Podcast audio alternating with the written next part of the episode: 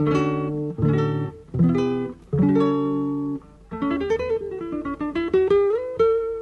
Central 3 apresenta o Cinema Nacional em Revista. É o Central Cine Brasil.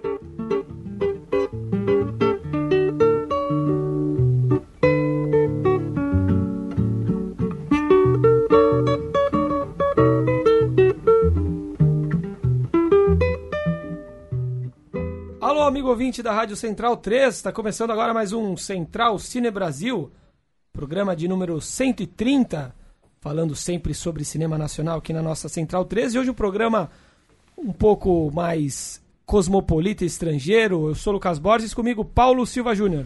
Dali Lucas, olá pra você, pra todo mundo que acompanha o Central Cine. Falar de Festival de Berlim, toda a repercussão dos filmes brasileiros por lá. Falar também do prêmio de melhor filme estrangeiro do Oscar desse ano.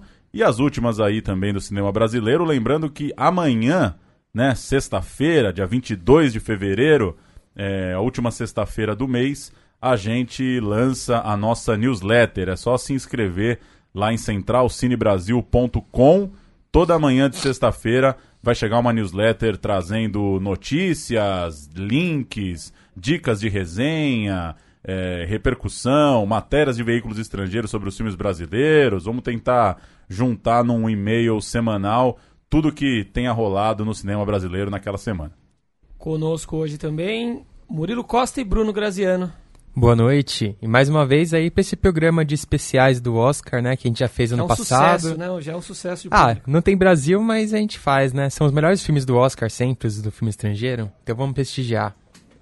Boa noite a todos e boa noite a Fernanda Montenegro. Muita saúde, muita sorte. A diva do teatro, do cinema e da televisão. A, a diva da dramaturgia brasileira, a maior atriz, talvez, de todos os tempos no Brasil. Força, Fernanda. Força ela. Vibrações positivas. Vamos Vamos- começar falando de Berlim. Vamos É, 12 filmes brasileiros foram exibidos no festival lá na Alemanha, que terminou no último final de semana. Espero Tua Revolta, da Elisa Capai, levou dois prêmios aí, paralelos, mas muito importantes, da Anistia Internacional e do Peace Film Prize. A Elisa já conversou aqui com a gente, tem uma carreira já consolidada nos documentários e levou lá para Berlim esse filme sobre os secundaristas. E o curta da dupla Bárbara Wagner e Benjamin de Burca, que também já falaram aqui com a gente, chamado é, Rise, imagina? É um nome em inglês, né? Sim. É, Rise se escreve, né? Não, não acho que é um nome em português, Rise, é o Rise. É, levaram o, essa, do- o- os dois levaram o Audi Short Film Festival, um prêmio também paralelo para curtas. É, agora a grande repercussão é de Marighella, né? A gente pode falar um pouco da tanto da apresentação do elenco lá em Berlim, quanto da repercussão e de como ah, o lançamento do filme lá na Alemanha já reverbera aqui no Brasil. Posso fazer só uma observação? Assistam o trailer do filme da Elisa Capai. Porque eu tava com preconceito, confesso, de- depois de já ter assistido um filme sobre o assunto, de, de achar que o assunto já estava Escolas em esgotado. luta. Escolas em Luta. E quando eu assisti o, o trailer, realmente eu tive um impacto. Assim, foi um dos melhores trailers de filme brasileiro recente que eu assisti, porque parece que você tá vendo realmente um filme inovador. É, acho que é, o filme da Elisa deve ser. Vai, deve dar o que falar esse ano aí. E sobre o Marighella, o- que a gente teve acesso até aqui foi as primeiras, os primeiros minutos do filme, né? Que na, na entrevista coletiva do elenco lá em Berlim foi possível assistir a, a uma cena de um assalto a um trem ali com com o seu Jorge, né? No papel do, do Marighella, sob a trilha de Chico Sainz, né? E, enfim, as primeiras impressões muito bacanas e a, a entrevista do, do, do Wagner Moura com o seu Jorge, o Bruno Gagliasso, se me, se me foge o nome agora do, do ator Humberto Carrão? do Humberto Carrão, sensacional, né? Enfim, saíram muito bem expuseram a, os problemas políticos sociais do Brasil atuais é, de forma esplendorosa mesmo. Eu acho que o Marighella tem tudo para para ser um, um cartão de visita aí, cartão de visita não, né? um cartão de denúncia muito forte, né, para os atuais problemas do Brasil. É legal ver que o elenco inteiro tem a consciência dessa imagem que o filme está passando, do que ele está representando, do que vai ser dito contra o filme, e eles estão bem afiados, né, para rebater todas as questões. É, o Wagner é, tá muito bem preparado, né? Ele, ele começou a pensar o projeto em 2013, quando ele encontrou a neta do Marighella. É amigo aí- dela, né? Ele, ele diz. né? Eram, enfim, pelo menos conhecidos lá, se encontraram em Salvador. E aí ele se encantou com a biografia também do Mário Magalhães, que é um espetáculo, assim, um livro de rara, é, raro capricho Livrão. no texto, assim, impressionante mesmo o livro do Mário. E o Wagner tá muito bem preparado, né? Ele teve seis anos aí para se preparar. é, o cara não tá dando, não tá dando ponto sem nó. Ele foi perguntado, por exemplo, é, se ele acha que a guerrilha armada é uma, é uma solução para os tempos de hoje e disse que o filme dele não está incentivando a guerrilha armada, mas está olhando com muito respeito por quem tomou essa atitude em outros tempos. É, ele foi perguntado também muito sobre um confronto direto com o governo Bolsonaro e fez questão de lembrar que quando ele começou o projeto eram outros tempos. É, ao mesmo tempo, ele não foge também de uma ideia de que ele está lançando o primeiro filme de confronto real, de, de é, debate sobre um conflito político no novo governo, também não é pouca coisa. Até por um acaso, né, de certa forma, porque ele queria lançar um filme em 2018. Mas, enfim, é, me impressionou também a, a postura mesmo do Wagner, está muito bem preparado. É, uma coisa que é muito interessante de assistir a coletiva lá de Berlim é, é ver como a imprensa internacional acompanha nosso cinema, né? Isso me chamou muita atenção, né? Pelo menos em duas ou três perguntas, os entrevistadores falaram: Olha, Wagner, é muito bom te ver de novo aqui depois do Tropa de Elite. Você era um garoto na que ganhou época. Berlim, né? Ganhou Pois é. o Urso de Ouro, né? Isso me chamou muita atenção, né? Às vezes a gente não tem essa dimensão, né? De ver um repórter grego, uma jornalista francesa, que sabem, né? Quem são as pessoas. Conhecem Bruno Gagliasso, conhecem Humberto Carrão. Acho que foi uma, foi uma experiência legal acompanhar isso daí. E um outro destaque da coletiva é toda essa questão relacionada à distribuidora, né? A, a dupla aí, Paris Downtown. é, pelo, que, pelo que passou a equipe, as produtoras estavam também na entrevista, estão inseguras de lançar o filme agora. Claro que elas dão uma justificativa comercial, de talvez achar que não é o momento, de. Enfim, uma. é, a distribuidora é uma intermediária, a intermediária não me surpreende nem um pouco essa postura, né? Claro que ela tá com medo de protestos, de se expor, de boicotes, enfim. É, mas eu gostei da postura do filme sendo muito dura, né? A produtora falou: se precisar voltar pro Brasil e fazer o crowdfunding, se precisar voltar e lançar só em circuito alternativo, vambora. E eu gostei dessa postura de um filme desse tamanho não tem que ficar esperando a distribuidora mesmo, né? Tem, tem é, com todo respeito às distribuidoras, é, acho que é o filme que tem que pautar a agenda, né? Quem é a distribuidora para saber o melhor momento. Mas enfim, é uma coisa pra gente acompanhar nas próximas semanas aí. É, e o Wagner até conhece um pouco desses meandros aí, porque na época do Tropa 2 o Padilha fez uma distribuidora para lançar o próprio filme, né? Então eles sabem que A tem, tem modos alternativos aí de se lidar com isso. E o Guilherme Boulos anunciou que conversou com o Wagner e que vai a primeira exibição pública no Brasil vai ser uma ocupação do MTST, né? É.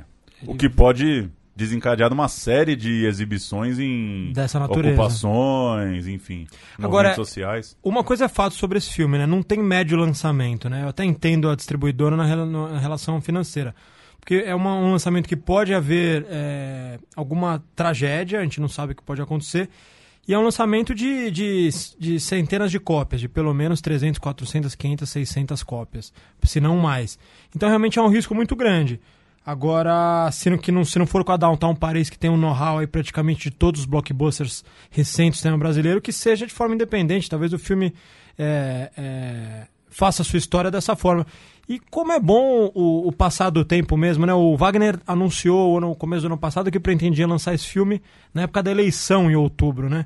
Que acho que seria um momento muito menos é, impactante pro filme, assim. Acho que hoje ele ganha realmente uma, um suspense, uma vontade, todo mundo quer muito ver o filme mesmo pra, enfim, sentir essa, essa, esse ar revolucionário que ele, que ele criou no filme. Uma coisa é fato, né? Em branco o filme não vai passar, né? Pelo menos o barulho que Aquarius fez, por exemplo, que foi talvez o último filme que gerou mais cisão política né, no Brasil, pelo menos esse esse tamanho ele vai ter, acho que imagino que seja até maior, né? Pelos, pelos atores envolvidos também. Ah, e até porque o tom de, dos dois lados se exaltou, né? Porque eu lembro que na época da Aquarius era uma coisa ainda muito incipiente, o boicote ao Aquarius, era uma coisa de pequenos nichos. Hoje já é outra história, né? Sim. O Festival de Berlim precisou fechar os comentários no site, o IMDB precisou tirar do ar o Marighella, não deixar as pessoas darem nota. É os tons Porque já tava também, rolando né? Putaria, bobo. né? E o primeiro filme do Wagner Moura, isso atrai também, né? Muito, muito público, né? Mas vocês É. conseguem imaginar no Cinemark o Marighella lá? Eu acho que sim. Eu acho que vai ter que ter, né? É, eu não sei. Eu acho que esse é o medo da distribuidora. É, o medo do caos ali no shopping. É chegar no shopping. Será que chega? Acho que não chega nesse nível, né? Eu acho que chega Eu acho nesse que- nível. que sim. Quebrarem chegar. o... Eu acho que pode chegar. Você acha que Pode lá chegar. na Paris, na Downtown, alguém não fala? E aí, se botam fogo num pôster, num, num shopping aí de periferia, e quem que vai. Quem vai defender? É, é uma coisa delicada. Eu entendo o lado é, institucional da distribuidora de não querer se expor no Brasil nesse momento. Sim, é, ele acaba tomando um partido, certo? Mas enfim, já, já assinou o contrato, né? Já, Não, e o filme já, já tá. decidiu trabalhar com o filme. E o né? filme é Globo Filmes, vai virar série também. É. Eu acho que é uma sensação que eles estão de esperar a poeira baixar. Achar que se você extrair o filme nesse calor de logo depois da entrevista e do mundo inteiro falando, ele tem mais força. É... A Mas Glo- vamos ver, eu acho que... A, Glo- a Globo que, que, curiosamente, acho que desde João Goulart não é oposição no país, né? E o, é, tem um trecho de uma conversa do Wagner Moura com jornalistas internacionais que é, passou pelo, pelo Instagram de alguém da produção aí, é, dele explicando para os caras, né? Porque a, uma dúvida do pessoal lá fora é exatamente isso, como captou a grana. E aí ele explicou pro, pro pessoal, bem interessante, assim, ele, ele falando em inglês com didatismo, né? As pessoas não têm ideia do que é a Globo. E ele falando, chegou a Globo, a maior TV do Brasil, e falou, você, eu pago o teu filme, mas você precisa me entregar quatro episódios. E aí o Wagner fez uma cara assim de, lógico, né? Dá a grana aqui que eu, claro que eu entrego quatro episódios, faço o que vocês quiserem, né? E a imprensa internacional rindo ali, né? Achando é, um pedido meio pitoresco, né? Não sei se é tão comum isso na Europa de fatiar o filme, né? Como imagino que não, né? Como Pô, a Globo até tá É coisa nossa atrás, né? mesmo, eu Até acho. cinco Tipo- anos atrás não era tão comum aqui também. Agora todo Não, não filme era. É, passa assim- por esse processo. Agora Mas tem alguns vem casos, né? O Carlos, por exemplo, que é uma minissérie, virou uma minissérie na TV e é um filme, né? O Carlos? E é sobre um terrorista também, então... Que é o, qual, é É. o Carlos? De é do? Oliveira Assayas. Ah, sim. É. Sim. Aí você falou de Aquário, o que une Aquários e Marighella é o Humberto Carrão, que é um- o Justin É. Hoffman brasileiro.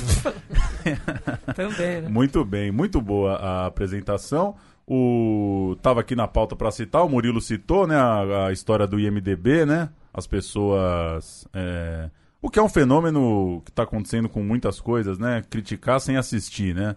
O, até o filme que mais nos incomode aqui, o pior filme que a gente achar, gente nunca vai sugerir que as pessoas não assistam, né? Então, é, cria vergonha na cara, né? Vai ver o filme e depois aperta lá o zero ou 10 se quiser, mas assiste o filme antes, né?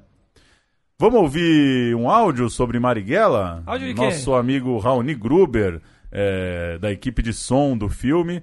Teve lá em Berlim na semana passada, na primeira exibição pública de Marighella. Teve uma exibição para a imprensa, depois a coletiva. E na noite de sexta-feira passada, no dia da coletiva, a exibição do filme pela primeira vez, até a equipe vendo, né, os próprios atores é, admitiram na entrevista que não tinham visto ainda o corte. O Raoni mandou um áudio é, da impressão dele da primeira exibição. Vamos ouvir. Fala Júnior, fala Central Cine Brasil. É, meu nome é Raoni, sou assistente de som aqui do filme Marighella. É, vou dar um relato aí sobre o que foi a exibição aqui, né? Cara, foi, foi impressionante ver, né, mano? Tipo, tanto assim, pelos poucos brasileiros que tinham lá no público, assim, que recebeu com faixa, né, mano? Com grito é, Lula livre, Marielle presente, né?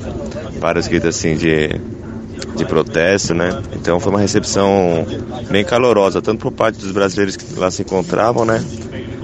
Como pelo público alemão, assim, né? Pelo que eu vi da- das críticas que vem saindo aí, né? Tem de tudo, né? Tem um pessoal que que aplaudiu o filme, né? Pelo viés né, político que ele toma, né? É um filme bem politizado, assim, né? O Wagner Moura optou por uma linha bem de filme político mesmo, embora é um filme de ação, né? Um filme de ação com todos os elementos que um filme de ação tem, né? Com o ritmo tá bacana, né? Montagem tá tá bem massa. O, tem um o filme inteiro é com câmera na mão, né? O que dá uma bastante bastante ação para a história, né? Uma câmera viva, bem próxima dos personagens, que faz um pouco o público sentir parte daquilo, né? Então foi um filme com, com bastante calor, né? O público aplaudiu bastante, o público gostou, a crítica, grande parte gostou também. Né? Inclusive o filme ganhou um, um prêmio paralelo durante o festival, prêmio da crítica, que elogiou tanto a técnica quanto o caráter subversivo da obra, né? Então acho que é um filme bacana que tem bastante discussão, que é bastante atual, né? Muito embora o filme tenha sido feito antes do Bolsonaro é, emplacar na campanha e, e ganhar força, né? Estava no cenário ainda do Temer quando o filme foi feito, né? Mas é um filme que é muito atual e fala bastante sobre o Brasil de hoje, né? É, que é o conformismo, né, da classe média em em aceitar a violência e naturalizar aquilo, né? Então, tanto que o, o Wagner mesmo, o elenco, é, traz essa discussão, né? Embora né, algumas questões assim práticas ainda continuem sendo ser bem dificultosas da gente acessar, né? Mas o filme tem méritos gigantescos assim, por, tanto pela cinematografia quanto pela proposta política do Wagner de abraçar é, a causa aí, né, e trazer várias discussões políticas. Falando agora então de Oscar, neste domingo acontece a cerimônia lá em Los Angeles, Estados Unidos, e damos destaque então aos cinco indicados ao Oscar de melhor filme estrangeiro.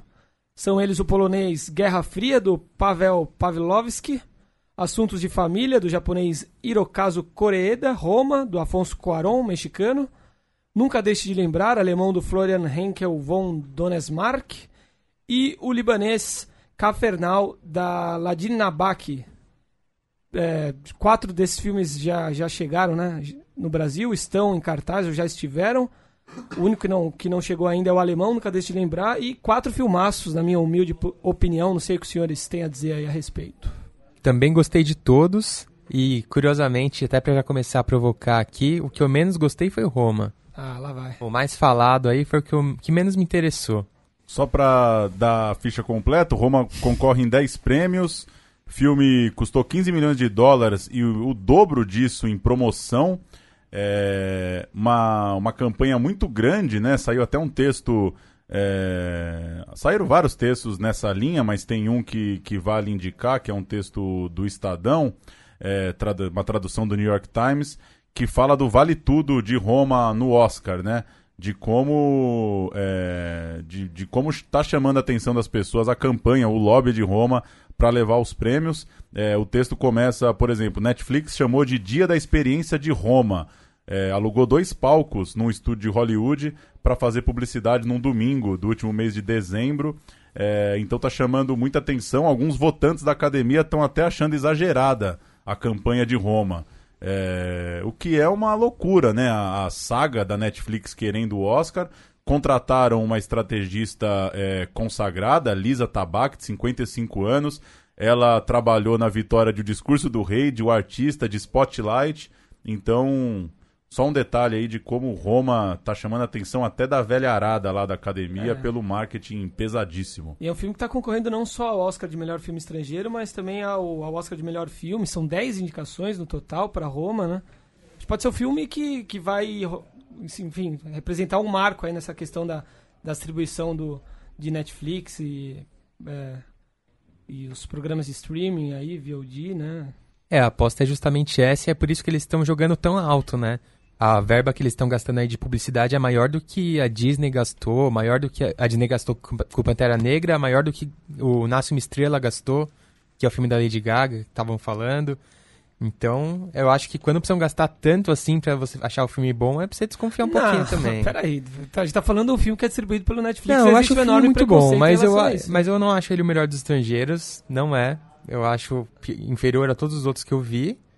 E eu acho que, sei lá, tá muito empurrado isso. Tá muito escancarado. Ah, Posso surfar com o Murilo opostos, aqui? Né? O filme tem todos os, os, artifícios de um grande filme. Filmaço. Mas é chato. Eu discordo. Eu acho que o filme é muito bom. É, para mim é o melhor desses quatro, ainda que seja muito difícil tomar essa decisão. Mas é, acaba se, se criando esse ranço né, com o filme. Por, pelo filme não ter saído no cinema, saído em poucas salas aqui no Brasil, né? Ter estreado na, no Netflix.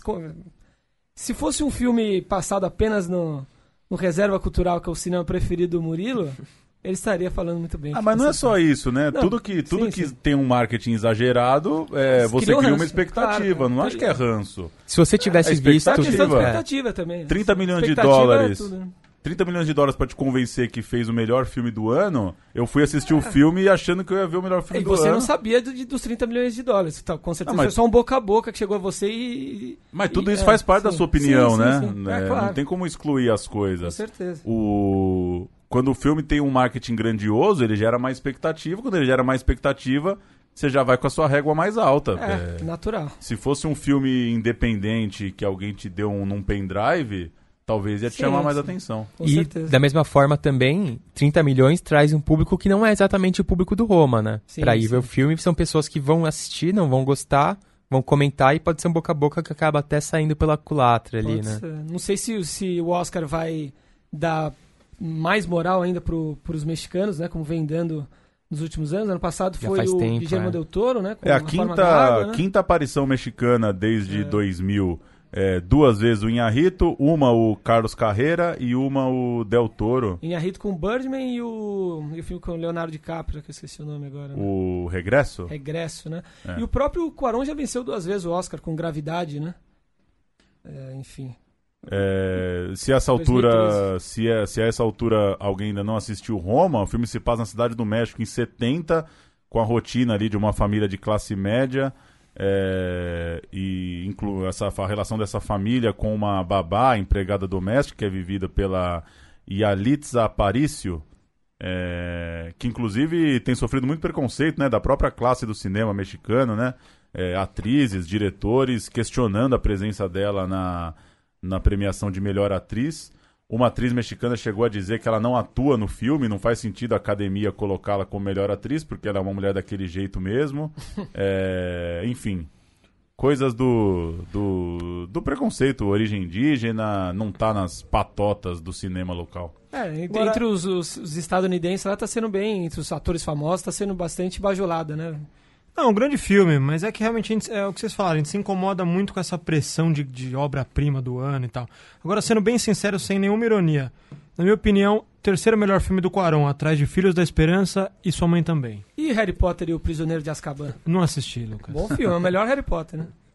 É, Mas... E a gente acho, que- acho que a gente tinha comentado aqui já que o Brasil foi um pouco mais além, né, nesse tema social aí, questão das empregadas domésticas. Então, pra gente, talvez o filme não tenha toda essa novidade que pode ter pro americano, talvez até pro mexicano. Eu acho que a gente já foi um pouco mais além. É, houve até comparações aqui, né, antes do, do início do programa com Que Horas Ela Volta. Que eu né? prefiro, eu prefiro que horas ela volta. Pra mim tem muito mais poesia, muito mais sutileza e fantasia do O que horas ela volta? Não, no Roma. Mas, enfim, Agora, vamos- Transformado em uma série da Globo, o que, que cai melhor aí? Que horas ela volta ou Roma, vocês acham? Ah, da Globo, Ah, e que Que Horas Que Horas Ela Ela Volta volta, né? Roma pra Globo não dá, né? É. De todo jeito, o favoritaço, né? Se, se colocaram Roma em 10 prêmios e não vão dar o estrangeiro, os caras estão. É, é, Olha, não tem cabimento. é, né? não sei. Eu também não, não é, cravo tanto assim, não. Acho que tá uma categoria muito Muito disputada. concorrida, né?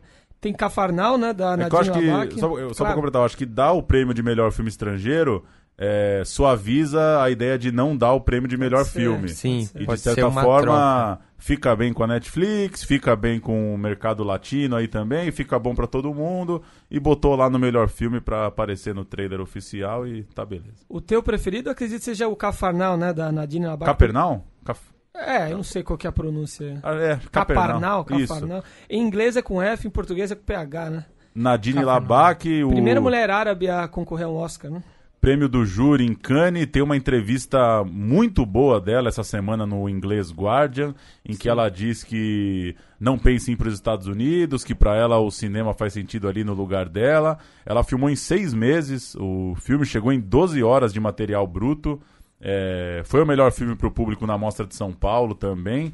É, e a segunda indicação do Líbano na sequência, um ano depois de O Insulto, filme do Bom Ziad também. Doueiri do ano passado, que é, eu tinha achado também, era o meu favorito também da lista do ano passado. Foi o favorito da bancada aqui, eu acho, ano passado, se eu, eu não me votei engano. O no, no Insulto. húngaro, cujo nome não me lembro. mas- O, é, o Lucas se encanta com as fotografias deslumbrantes, já deu- dá pra perceber depois de alguns anos. Não, Cafarnal, filmaço, né? Teve não, 15 filmaço. minutos de aplauso em Cannes, é isso? É, uma, uma baita, uma, uma baita denúncia social, né? O, o Líbano, um país que tem 4 milhões de habitantes e 1 milhão de, de imigrantes sírios vivendo no, no país. O, o protagonista, o Zain, é, é justamente uma criança abandonada, né? Imigrante sírio, Zain Al-Rafea. E muito interessante que o filme, claro, né, já está ganhando o mundo, já está comovendo pessoas mundo afora e foi exibido em Nova York, nos Estados Unidos, é, por uma, uma, iniciativa da ONU, né? O UNHCR, o nome do órgão que cuida de, dos, de refugiados da ONU, e com a presença de Ben Stiller, o, o Zain Al-Rafé foi foi bastante aplaudido lá e, está vivendo já na Noruega. Quem viu o filme sabe que existe uma, uma epopeia do, do personagem para sair do Líbano e ir para um, um país nórdico, enfim, para um país europeu viver uma vida melhor. E aconteceu na, na vida real com, com, esse, com esse ator que tem uma atuação impressionante no filme. Né? As cenas das crianças é um negócio de louco, assim. Eu nunca é. tinha visto nada parecido. Eu saí do cinema faz 30 minutos, acabei de assistir, tá fresquinho aí, aqui na cabeça bala. e é espetacular mesmo. A atuação do moleque é como o Junior falou ali, sem precedentes. Uma coisa que você é. fica espantado como ele carrega o filme, né? O tempo todo em cima dele. O filme podia estar tá cheio maduro. de tempo morto, né? Mas o moleque tá deitando e enrolando. Ele não deixa o filme baixar, né? É, não é, é um filme chato em momento nenhum. É. Por mais que seja um filme social aí, crítico, tudo, Uma ele paulada, é um filme né? empolgante, né? E sofrido. Filme mundo cão, assim, vai preparado. Pra Olá. mim, o melhor filme dos que eu vi do. Eh, pra mim, melhor do que os nove da lista melhor de melhor filme. Pra mim, pra mim, melhor. Pra mim é um filme que daria para ganhar o Oscar de melhor filme. Ó, palavras do Ben Stiller aí, na, na, no caminho do que você disse, Murilo. É... Tem que traduzir aqui, então vai demorar um pouco. É realmente uma das melhores performances de um ator que eu já vi na tela. Uma performance impressionante. Se Ben Stiller falou, tá falado. Com certeza. É... O próximo Cês, vamos Assuntos de... de... Família, né? O filme que estreou para o público brasileiro na, na Mostra de São Paulo também ano passado, né? Shoplifters, né? Shoplifters em inglês. É... Palma de Ouro em Cannes, né? Todos têm esse ponto em comum, né? Quase todos os filmes aí, é, filmes consagrados nos principais festivais europeus. É, curioso, um dado curioso que, é, que, eu, que eu acabei pegando sobre esse filme. O Coreeda foi criticado lá no Japão por ter recebido é, verba pública para gravar o, o, Shop, o Shoplifters e por ter criticado o governo, se negou a encontrar o ministro da Educação e membros do governo depois de ter vencido a Palma de Ouro em Cannes. Você vê como certas coisas né, são comuns a, em diferentes países, porque o filme o filme fala um pouco sobre enfim, um certo, uma certa decadência social, familiar do Japão, né? um tema que é bem comum pro, pro Coreeda, tá em Pais e Filhos, com, com o qual ele ganhou o Cannes em 2013, tá em, em Ninguém Pode Saber também. Me agrada bastante o cinema japonês e o cinema do Coreeda. E não é um tipo de temática que a gente espera do cinema japonês, é, né? Então, é. quando a gente vai né? um ver, é uma grande surpresa ver aquilo, né? Aquelas famílias em situação frágil, Sim. questão social ali, é bem, bem diferente. Eu gostei bastante do filme, achei bem delicado, bem bonito, mas acho que não tem muita chance não os vencedores de Cannes normalmente chegam um pouco fracos já pro Oscar. Não o... é o mesmo perfil, né? Uhum. E o Japão venceu um Oscar há 11 anos, né? A partida. Esse é muito do bonito. Yojiro é Takida, 2008. Desde então, o Japão não aparecia entre os finalistas. Sim. E o Koreeda, acho que entrou também como meio que uma homenagem à carreira, né? Não é o melhor filme dele, o melhor filme dele é o Ninguém Pode Saber, a grande obra-prima dele. Fez filmes dos que eu assisti dele, Depois da Vida, Depois da, da Tempestade, e o Pais e Filhos, e Ninguém Pode Saber, é o assunto de família. O Ninguém Pode Saber é indiscutivelmente o melhor. Agora, ele, ele focou nessa temática mesmo de, de, como o Lucas falou, de decadência social de algumas famílias e desse embate. Ele, ele faz filmes muito angustiados né, em relação ao embate do tradicional oriental, quase milenar, com realmente a, o Japão contemporâneo do século XXI. Os problemas mundanos. Problemas ali. mundanos, que é, é consumista, é fútil, é nilista. Então ele, ele usa sempre é, personagens infantis, né? Ele pega crianças assim na, na, na primeira infância mesmo para serem protagonistas. As vozinhas, né? Os, os, As vozinhas. e usa essa, essa pureza para falar um pouco da, da, do embate mesmo adulto, né? De, de pessoas que, que não respeitam talvez uma certa ética mas que são dúbias em, seu, em suas, sua, seus tratos diários, aí, seus sentimentos diários. Essa pureza do cinema japonês é um negócio que me comove bastante, assim, sempre, enfim, sempre acho um negócio muito delicado, o trato que eles têm realmente é, acho muito bonito. Desde Kurosawa, né? Grande Kurosawa e Ozu. E faltou falar do Nunca Deixe Lembrar. O... Não, Guerra Fria, né? Guerra, Guerra Fria também. Pra acabar com os que já, já estrearam no Brasil, uma, uma obra de arte também de um cineasta que já venceu, né? Um Oscar é, de Há melhor cinco filme anos, estrangeiro. né? Com Ida, Com Ida, foi 2014. né? O Guerra Fria se passa na, na- no conflito ali entre a Polônia stalinista e, a- e Paris, né? Esse, esse embate ali entre Polônia e França. é, e um, uma relação amorosa ali entre um, um músico, né? Um cara que tá ali num trabalho de seleção musical e uma jovem cantora. Impressionante o filme, né? Tá indicado também paulada. para melhor diretor e melhor fotografia. E... Ganhou melhor diretor em Cannes, né? Mais o filme consagrado na Europa. E é legal ver um filme europeu indicado aí como melhor fotografia, porque, é, nossa, é, é deslumbrante mesmo. Não, é, essa é a palavra mesmo, deslumbrante. O filme te pega ali no começo, vai te puxando, passando por vários estilos musicais, O mais vários, musical, né? vários tipos de filmes. fotografia, várias cenas incríveis ali de drama também. E você, de repente, pensa ali no Ida, lembra do Ida que já ganhou o Oscar desse mesmo diretor, e pensa que vai ser um filme minimalista, ali um drama preto e branco, parecido. Não, esse filme é totalmente outra pegada, muito mais intenso. Esse realmente é de sair com o queixo caído do cinema. Massa. A Joana Kulig é, tá impressionante, que é a- o par o par romântico do, do- entre os protagonistas do filme. E lendo aí a Variety, Vogue, etc., parece que já vai, vai bombar no cinema dos Estados Unidos também nos próximos meses. Merece, porque é realmente deslumbrante ela também. Merece. Ele conseguiu também ser indicado a fotografia e direção justamente porque são as melhores coisas do filme, né? O filme te carrega no colo ali pela sala. É incrível, vejam. Um filmaço. E O alemão ainda não chegou, né? A gente não teve oportunidade de ver ainda, mas é um filme que tem, em- quanto ao enredo, tem bastante em comum com, com Guerra Fria, né? Um filme que se passa pós-segunda guerra, num, num país socialista, na Alemanha Oriental, no caso. Traz mais à tona as questões do nazismo, né? Da Segunda Guerra, mas é um filme que, que fala bastante disso também, das imposições do- dos governos socialistas à arte e tal. Tem esse que é em comum. Filme do Florian Henkel von Donesmark. É, cineasta que já venceu né, o Oscar. Ele ganhou com A Vida dos A Outros. Vida dos Outros que é um belo É. filme, né? 2007. E o curioso é que depois da Vida Concorre dos também Outros... a melhor fotografia agora, o filme. Ele ficou muito tempo sem fazer nada. É, né? ele fez só o Turista, que foi bem blockbuster, Johnny assim, Depp, não emplacou, Cruz, foi um né? E ficou Não, por isso mesmo Jolie. até agora. A vida dos outros que já virou um clássico, né? Foi meio que um Filmaço, clássico né? instantâneo, assim, né? Ele já foi aclamado logo de cara e, e ele não fez mais nada. É, bom, está de volta agora. Vamos ver se vai chegar no Brasil esse filme. Filme É, demorou pra chegar, né? Estreou em Veneza, é o único que não foi premiado aí num, num festival europeu dos cinco indicados. Né? Só pra dar um panorama aqui de números pra quem curte esse prêmio, os filmes que mais vezes levaram Oscar de melhor estrangeiro: Itália com 14, França com 12, Espanha e Japão com 4. E mais indicações sem nunca ter levado o prêmio, que é um dado curioso também, Israel com 10 e México com 8. Ainda que o México tenha ganhado nas, Tenha ganhado na outros categoria prêmios. principal, né? É, Israel tem a cota ali dos judeuzinhos que votam no Oscar.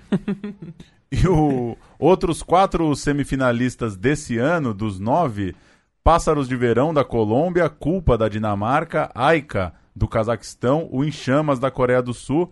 Muito bom Em Chamas, hein? Em Chamas é muito bom. E, e Eu outro, gost- Por mim estaria aí na lista também. outro filme que também rodou com muita, com muita repercussão aqui no Brasil é A Noite de 12 Anos, né? Foi o indicado uruguaio, né?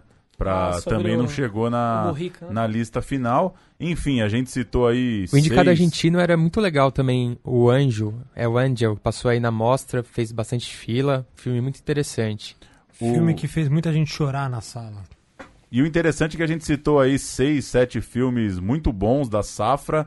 E o Grande Circo Místico, o indicado brasileiro, não, não entrou no nosso top 30 Não, Graziano aqui, top defender. 40 do Isso aí ano. foi zica do Central Cine Brasil É, aí, que é implicou com a obra do Kaká. Mas é impressionante o descompasso, né? Nossa, É, não, tá o- muito o- longe. Você pega a lista aqui do, de todos os filmes escolhidos é, e o Grande Circo Místico não dialoga com nada. Nem com que, pra mim, nem com o que o Brasil tá fazendo, nem com o que o mundo tá E mandando não é pra, pra essa né, pra- premiação. E, e Pra esses. na- da realidade. Em assim. nossa pauta aqui, que, coloca os últimos cinco vencedores: A Mulher Fantástica, do Sebastian Leilo, o Ida, do Powell, né? O Aham. concorrente desse ano, A Grande Beleza, do Paulo Sorrentino, O Filho de Saul, do Laszlo Nemes, e o Filmaço. Apartamento do Asghar Cinco Farhad. Filmaços, Cinco né? pauladas. Eu fico, É. eu Cinco fico com o filho de pauladas. Saul.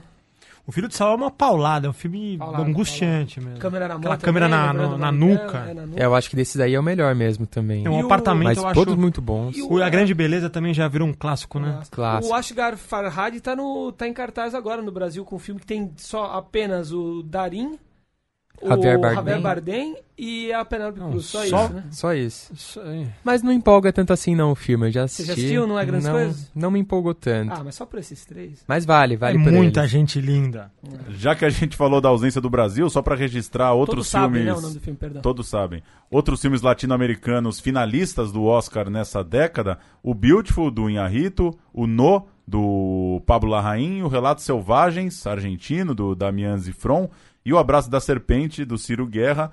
Quatro ótimos filmes Sim, também. também muito bem representada a América Latina. E que é uma pena. O que eu mais lamento é que o Brasil tem feito filmes muito bons, mas que não são enviados lá para pelo menos o mundo tomar nota, né? Pelo menos tá nessa lista, porque você abre aqui a lista dos. é, muita gente no mundo essa semana deve abrir a lista aqui de todos os filmes enviados. E, enfim, o Brasil tem filmes melhores para entrar nesse bolo aí. É, a gente da Serpente, discutiu- uma obra-prima. Né? Pra mim, do mesmo nível de um Terra em Transe. A gente já discutiu como o Brasil tem indicado o filme errado, não é nem que não tem feito bons filmes, né? E acho que o principal problema é querer agradar o Oscar e não indicar um filme que represente o país. Você tem que indicar um bom filme que represente o seu país e o seu cinema, e eles que gostem ou não, né? A gente quer agradar os caras e não agrada ninguém, no Que fim das filme a gente contas. poderia ter, ter indicado dessa vez? Arábia? Arábia era uma boa, né? Benzinho, pelo menos benzinho, né? É, puta, Arábia era uma paulada, hein? Tá- a gente acaba de falar os, os filmes Espagé, tratando. Os filmes, no fim das contas, eles são meio parecidos no sentido de tratar dramas sociais, né? E a gente tem o Benzinho aí, é um filme que pra mim não perde pro assunto de família, pro, pro japonês, Parecido. né? Os últimos finalistas brasileiros, os últimos não, né? Os quatro, já tem tempo. Pagador de Promessas, do Anselmo Duarte, o Quatrilho, do Fábio Barreto, que é ex-companheiro do Bruno Barreto, Central do Brasil, do Walter Salles. A última vez que o Brasil foi à semifinal do Oscar, 2007, o ano que meus pais saíram de férias. E claro, o Brasil tem uma série de outras indicações, até prêmios em coproduções, em animação, documentário, trilha, tem muita coisa, mas esses são os quatro que chegaram nesse prêmio que a gente está tratando mais aqui. E faz tanto tempo que dá até um bode, né? Todo ano relembrar esses mesmos, esses mesmos. É. A gente não chega mais. Ano que vem vai ser diferente. As últimas presenças brasileiras é, tem o Carlos Saldanha, né, com, Agora, com as animações Desculpa. e o- a produção no Me Chame Pelo Seu Nome, né? Tem o Menino e o Mundo também, né? Co- Concorreu Também. a melhor, melhor animação, né? concorreu e perdeu injustamente. Belo filme. O, quem vocês acham que pode ser? Assim, eu acho que o óbvio é o Kleber, né? O Kleber tá, tá muito à frente de, de possibilidade de ganhar, trazer um Oscar de filme estrangeiro pro Brasil. Mas vocês acham que tem algum outro realizador ali que tem potencial Mascarão. Gabriel político? Mascaro vai, Gabriel vai Mascaro também. Gabriel Mascaro vem bem mesmo, foi uma boa. Gabriel Mascaro que saiu na revista de cinema que já vendeu o último filme dele aí, O Divino Amor, pra todo mundo. Pois todo é, a gente mundo falou quer no os filmes programa do passado, Mascaro. né? E, infelizmente, não vai ser o escolhido da Academia Brasileira para ir pro Oscar do ano que vem. Não, não, Não, não, tem muita cara que esse Ministério Não da Cultura vai bancar escolher. um filme da Dira Paz é, evangélica Distopia em 2027. Aliás, Murilo falou agora, não, não, esse ministério não vai, a gente esquece já que não tem mais Ah, ministério. é verdade. não tem o ministério. E vamos de notícia, encaminhando para o fim. O tradicional festival Sesc Melhores Filmes está com votação aberta ao público. Os filmes mais votados entrarão em cartaz no Cine Sesc. Quem acessar o site e votar em todas as categorias ganha um ingresso para uma sessão do festival. São 88 filmes nacionais, contando coproduções que estão na disputa. Só acessar melhoresfilmes.sescsp.org.br. Votei agora, hein, esperando a chuva. E aí? É, Arábia no roteiro, Café com Canela no filme, Café com canela. a Café dupla de diretores Canela. Café com Canela como direção, é, a invenção de Bernadette, é invenção de Bernadette? O A desconstrução, a desconstrução de Bernadette como documentário. Aí já Destruição ou desconstrução? Destruição, isso, Destruição, destruição. né? Aí por carona, já votei no Bernadette melhor ator no filme do Burlan e a atriz a Karine Telles pelo Benzinho. Ah, a Karine Telles ainda vai ganhar um Oscar também, viu? Pode ser. É a nova Fernanda Montenegro. É. O... O Sesc Melhores Filmes, que é uma delícia pra você ir no Cine Sesc tomar um conhaque vendo. É. Levar, um- levar uma canetinha, né? Ah, aproveita que. aproveita que não pagou o ingresso e compra um whiskyzinho ali, pô. Apesar da beleza que é esse prêmio, é paciência pra votar lá, hein? Que tem todos os filmes. Nossa, é tem muito que olhar filme. um por um. Eu votei votar. também e É muita tela pra ficar passando. Assiste Estreias- os melhores do ano do Central Cine, né? Que vai te, vai te ajudar a Já vale a pena. Estreias de hoje, 21 de fevereiro, sai de baixo o filme 560 salas. Pô, é sala pra Dedéu. Muita sala, né? A referência do Minha Vida em Marte é 800, então, pô, sai de baixo com, com quase alcançando um nível aí de comédia de fim de ano. Tá em cartaz o Marte ainda? Tá em cartaz. 5 milhões. Passou 5 milhões. Um milhão e pouco com, é, ano passado ainda, que foi a semana do Natal ali, o filme foi um sucesso. Que eu lembro no primeiro programa do ano aqui, a gente falou dois e meio. Então, alcançou cinco em coisa de mais um mês. Impressionante como não perdeu o fôlego. O Paulo Gustavo é o nosso Jerry Lewis de, de Petrópolis. É impressionante. Não, mas ele tem muita força mesmo, né? As pessoas vão por ele, não querem nem saber a sinopse do filme. Você perguntar sobre o que é esse filme. Ah, não, não sei, eu vim ver o Paulo Mas Gustavo. o filme fica muito tempo também, hein, meu? É uma Fica, loucura fica. essas distribuições. Mas fica porque tem hein? gente indo, né? É, Não, tá claro, claro. dinheiro, né? É, aí é o ovo ou a galinha, né? As pessoas É. vão porque fica ou fica porque vão, né? É um pouco dos dois, né? O filme fica em muita sala por três meses, o- uma comédia desse tamanho. Lembro mais dos Corvos, estreia também hoje, filme do Gustavo Vinagre, a sessão Vitrine Petrobras. O Vinagre tava lá em Berlim com o. A, a Rosa. Como que é? A Rosa Azul de A Novales. Rosa Azul de Novales. O Vinagre tava lá em Berlim. Também conhecido como... O filme do cu, né? Repercutiu Ah, como é. filme do cu. O filme do. O Merten adorou o filme? Ah, um Merten texto, adora tudo, né? um, um texto, a gente também. A Um gente texto adora muito Merten legal também. no, no Estadão. Inclusive. Esse Lembro Mais dos Corvos é uma é um monólogo da de uma de uma mulher transexual, a Júlia Catarini. É, enfim, o filme é basicamente uma, um depoimento, um monólogo dela. E a última das estreias, Homem Livre, do Álvaro Furlone. Essa é uma estreia menorzinha, 10 salas a partir desse 21 de fevereiro. E aí, o- a aposta de cada um, antes de encerrar o programa, o melhor, o melhor filme do Oscar estrangeiro, quem ganha? Roma por falta de criatividade. É, eu acho que tem que ser muito corajoso pra bancar um que não seja Roma, mas eu vou de Guerra Fria. Eu ainda não assisti, mas tô torcendo pra Cafarnal, pelo que vocês relataram aqui. Eu acho o Roma o melhor, mas estou torcendo e acho que vai ganhar o Cafarnão. Então, já que eu não disse pra quem eu tô torcendo, tô torcendo pro Cafarnal também. Eu queria indicar Vai um, que. um texto da revista de cinema que diz que estão sendo feitos 100 filmes aí na região, nas regiões norte, nordeste e centro-oeste do país, um, um número inédito, impressionante mesmo. Depois de, enfim, uma junção de políticas públicas com democratização dos, dos acessos a, a equipamento e, e fundos, vontade, globalização das, das, das, das histórias, enfim, uma junção de fatores que faz com que essas três regiões que sempre estiveram fora do abalizado eixo Rio-São Paulo é, tenham uma produção que se compara quase ao que o Brasil produzia anualmente há 10 anos atrás. Dado impressionante, tem, tem aspas ali do Rosenberg e Cariri, cineasta cearense, e vale a pena a lida. Boa. É, registrar também a, a estreia do podcast da revista Cinética. Gostei bastante do primeiro episódio. Eles fizeram um balanço da mostra de Tiradentes. E mais do que.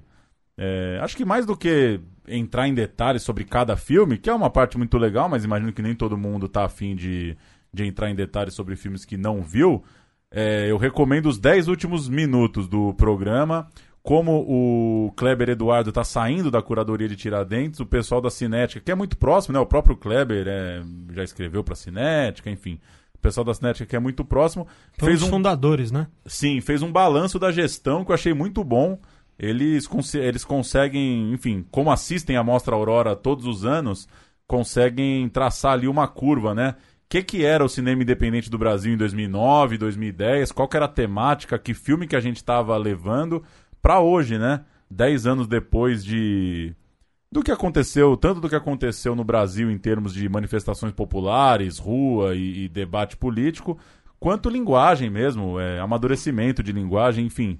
Se quem não tiver paciência de ouvir inteiro, o final desse podcast inaugural da revista Cinética vale a pena para ver como a Mostra Aurora em Tiradentes é, te capacita para fazer uma curva do que é o cinema autoral brasileiro, assim, né? Como ele era um cinema que eles classificam como cartografia da cidade, né? A Mostra Aurora era o primeiro lugar que muita gente viu Fortaleza no cinema, viu Aracaju no cinema, e agora já vai para um cinema mais de personagem, mais maduro, com roteiros mais trabalhados, enfim. Vale sacar lá o trabalho da Cinética. Boa dica, Paulo. Podcast Nacional Cultural começa a abrir os seus camarões, começa a florir.